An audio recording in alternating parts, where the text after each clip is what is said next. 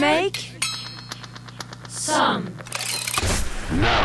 Bonjour, je m'appelle Armelem. Dans ce podcast, je vous donne au moins 5 bonnes raisons de rester calme et détendu, euh, des raisons trouvées en fouillant dans l'actu. Nous sommes le mercredi 22 novembre 2023. Restons calmes. Le monde vient de connaître le mois de novembre le plus chaud jamais mesuré. L'effondrement climatique est bien là. Éco-anxiété, fatigue informationnelle. Est-ce que ça veut dire qu'on ne peut plus atteindre les objectifs de l'accord de Paris? On peut encore y parvenir si on agit vite, c'est-à-dire tout de suite. Très clairement, on est au-delà. Restons calmes. Dans chaque épisode, au moins 5 bonnes raisons de rester calme et détendu en fouillant dans l'actu. Avant de chercher dans l'actualité du jour quelques bonnes nouvelles, euh, je dois faire un mea culpa. Il y a quelques jours, Snoop Dogg, grand fumeur et grand promoteur du cannabis, avait annoncé qu'il arrêtait de fumer. I have an announcement. L'annonce avait fumé Internet, tout le monde en a parlé, j'ai moi-même consacré quelques minutes à ce mégot d'informations, une bonne nouvelle pour ses poumons, hein, c'est ce que je disais euh, dans l'épisode d'hier. Malheureusement, c'était faux. Snoop Dogg s'est bien foutu de nous, c'était en fait la première étape d'une grande opération marketing pour une marque de Brasero qui ne fait pas de fumée. Ouais, c'est ça, rigole bien. Tu t'es bien foutu de nous, ouais. Une marque de Brasero, non mais sans déconner. Euh, bon, j'avoue qu'en termes de marketing, c'est quand même du génie. Cette marque est mondialement connue désormais. Quant à moi, bah, j'ai consacré 5 minutes euh, de mon podcast à une fake news hier. Bon, à cause de Snoop. Mais, euh, mais il est tellement cool, hein, on va pas, on peut, on va pas lui en vouloir. Et je passe pourquoi maintenant? Merde Au sommaire de ce nouvel épisode, un film superbe et intelligent, aujourd'hui au cinéma. Un héros de BD de retour après 27 ans d'absence, une marque à la pomme qui facilite l'envoi des messages vers la concurrence, une femme qui sauve des centaines de hérissons et un grand prix pour la réhabilitation de HLM. Restons calmes. Un podcast à respirer profondément chaque matin dès 7h. Au cinéma aujourd'hui, mercredi 22 novembre, le film La Rivière de Dominique Marchais, un documentaire que Libération a choisi de mettre en une. Il y a des moments, je me dis, c'est foutu, ce qu'on fait, ça sert à rien. Puis après, sur des petits coups, comme euh, par exemple nettoyer les embâcles, et derrière où on voit les truites viennent se reproduire alors que précédemment, elles ne pouvaient pas accéder au ruisseau, ça nous donne des, des petits goûts de boost, et puis on se dit, bah finalement, ça sert quand même à notre échelle ce qu'on fait. La rivière, une plongée lumineuse et politique dans les gaves pyrénéens, ces cours d'eau abîmés par l'homme mais protégés par des amoureux de la nature. C'est le gros titre en une de Libération. Un documentaire superbe et intelligent, tourné entre les Pyrénées et l'Atlantique, écrit Libé. Dans son film, Au fil de la rivière, le réalisateur donne la parole aux gardiens de la nature, gardes-pêche, militants, associatifs, chercheurs, agriculteurs, naturalistes, et appelle à un sursaut à la fois écologique et démocratique. Si on m'avait dit qu'un jour je traverserais le Gave en botte, s'étonne un chef d'unité territoriale au parc national des Pyrénées, faisant l'expérience physique du changement d'un milieu familier. Gave, c'est le nom qu'on donne à plusieurs, plusieurs rivières du Béarn. C'est ça le, le, point important d'ailleurs, l'expérience. Il s'agit d'autre chose que d'expertise, insiste Libération. L'expérience à faire, multiple et tortueuse de la rivière et ses alentours, amont et aval, cause, conséquence, flux et reflux. Dans un refuge au pied d'un glacier qui rend son dernier souffle, on passe un moment au chaud avec ces hydrologues qui préfèrent sourire et rire plutôt qu'en pleurer de la catastrophe qu'ils observent depuis ses premières loges. Le film, lui, ne rit ni ne pleure et l'arpente en compagnie de grands habitués, guides et gardiens des éléments et des espèces, tous ces lieux pour y suivre les méandres d'une chose pas facile à saisir, dans son édito, la journaliste Lorraine Provost souhaite au film le même succès que celui qu'avait eu Demain de Cyril Dion en 2015, un film qui faisait le pari de changer de récit pour changer les choses. L'éditorial est d'ailleurs titré Espoir. La rivière de Dominique Marchais en salle aujourd'hui. Restons calmes. Agathe Lévesque vient de faire son entrée dans le studio. Bonjour Agathe. Bonjour Armel. De quoi est-ce que tu vas nous parler aujourd'hui? Je vais vous parler de la très belle vie de Bernard Arnault. Il va bien en ce moment? Oh, je pense qu'il va très bien. Mais d'abord, quelques bonnes nouvelles en bref. Bonne nouvelle Ceci est une révolution. L'envoi de messages depuis Apple vers Android va être facilité. Après avoir refusé pendant des années d'ouvrir son système de messagerie, Apple est désormais prête à faire euh, un pas vers ses concurrents en adoptant le protocole RCS, un standard récent de messagerie dans l'industrie de la téléphonie qui permet tout un panel de services comme des transferts de fichiers, des appels vidéo, des messages audio, etc.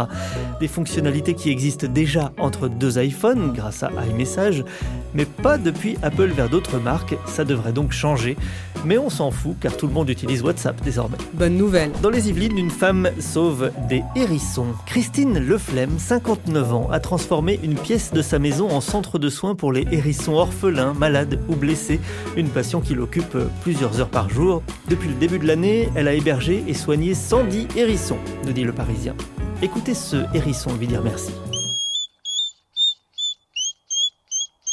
Bonne nouvelle 27 ans après ses dernières aventures, Gaston Lagaffe revient en BD aujourd'hui, avec toujours le même look, pull vert à col roulé, jean, espadrille.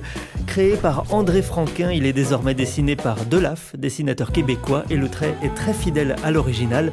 C'est étonnant car de son vivant, Franquin avait répété qu'il ne souhaitait pas que son personnage lui survive. Sa fille et ayant droit s'était donc toujours opposé à une reprise. Avec l'aide de la justice, les éditions Dupuis ont finalement réussi à redonner vie à Gaston. Restons calmes.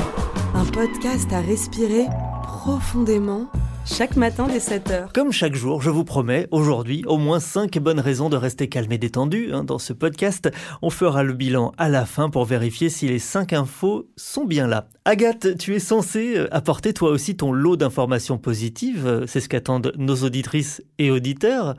Alors? J'ai pas.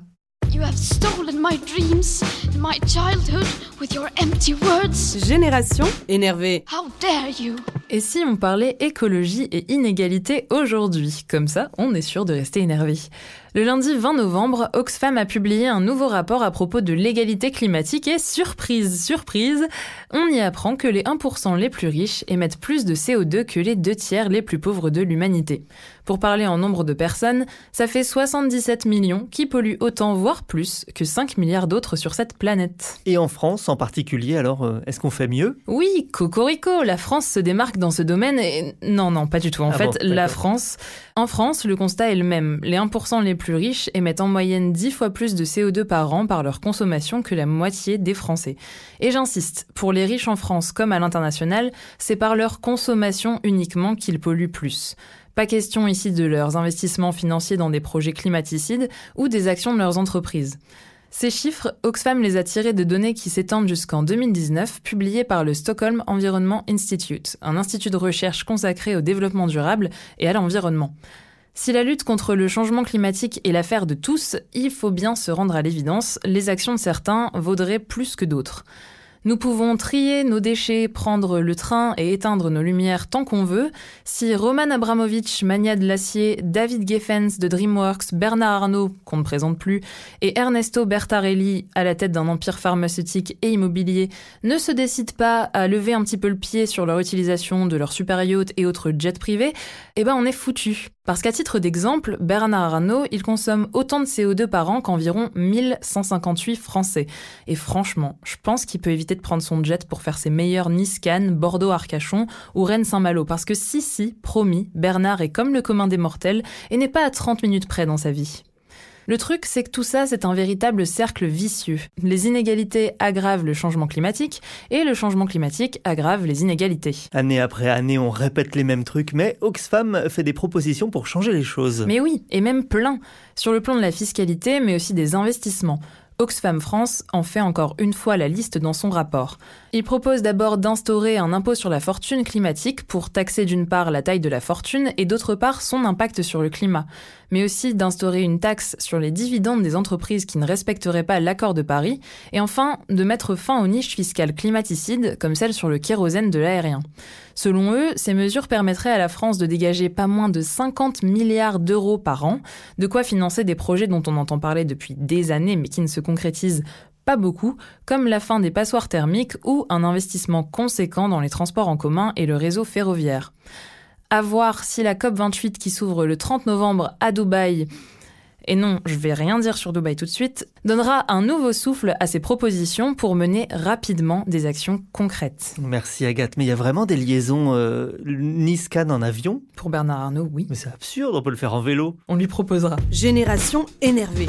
Je lis la presse tous les matins à la recherche d'infos qui pourraient entrer dans ce podcast. Euh, La plupart des histoires sont tristes ou déprimantes, mais, mais parfois il y a un truc qui se termine bien. Happy end Happy end Elle a eu peur, elle a eu très peur, elle s'est fait du souci, mais tout s'est bien terminé pour cette Nantaise. Laissez-moi vous raconter son histoire. Samedi en fin de journée dans le centre de Nantes, une passagère du tramway se rend compte que son téléphone portable a disparu. A-t-il été volé? Probablement. Le dispositif de géolocalisation est activé. De retour chez elle, elle repère sur un ordinateur le lieu où se trouve son téléphone et transmet l'adresse à la police. C'est une laverie. Arrivés sur les lieux, les agents peuvent facilement entrer dans ce lieu public et interpellent un homme de 22 ans en possession du téléphone volé. Voilà, la dame a retrouvé son téléphone. Pour elle, c'est un happy end. Et pour le voleur, évidemment, bah, c'est une fin de journée pourrie. T'inquiète Restons calmes. J'ai lu cette info essentielle dans Ouest France et Le Figaro, donc j'avais envie de la, la partager avec vous. Pour terminer, le prix de l'équerre d'argent a été remis lundi. C'est un prix d'architecture qui récompense la meilleure œuvre produite dans l'année écoulée sur le territoire français, parmi les projets qui ont payé une cotise pour concourir. Le prix récompense euh, cette année l'îlot Saint-Germain, un ensemble de 254 logements sociaux créés dans l'ancien site du ministère de la Défense à Paris. Une réalisation exemplaire de la tendance actuelle à privilégier la réhabilitation à la construction neuve. En d'autres mots, à travailler avec l'existant. Fini le temps où le HLM était synonyme de tours ou de bars monolithiques, voire de cage à lapins, place au logement dénormé, déstandardisé, où le confort de vie n'est pas sacrifié. C'est le cas dans ce projet, en tout cas. On va battre des records. Il est prévu entre 35 et 36 degrés. Les prix alimentaires ont bondi de 11,2%. Éco-anxiété, fatigue informationnelle, Les alertes aux punaises de lit s'enchaînent. actu de merde. Les jeunes filles ne peuvent plus porter de jupe et de robe, qu'elles soient courtes ou longues. Restons calmes. Dès 7h, au moins 5 bonnes raisons de rester calme et détendu en fouillant dans l'actu. Si vous avez allumé la radio ou la télé euh, ce matin ou récemment à l'heure des infos, vous vous dites peut-être que le monde ne mérite pas qu'on sorte de sa couette le matin, c'est trop déprimant. Mais en cherchant bien, on trouve de petites choses positives. Un film lumineux fait le pari de changer de récit pour changer les choses. Un de mes héros d'enfance, Gaston Lagaffe, revient en BD.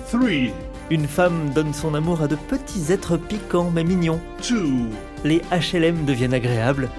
Et Apple accepte de la jouer un peu moins solo. Et puis une dame retrouve son portable à Nantes aussi, c'est important, faut le dire.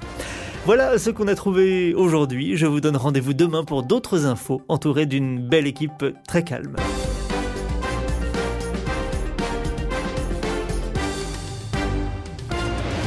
Vous avez aimé cet épisode? N'hésitez pas à le noter, le partager, le commenter et à revenir demain.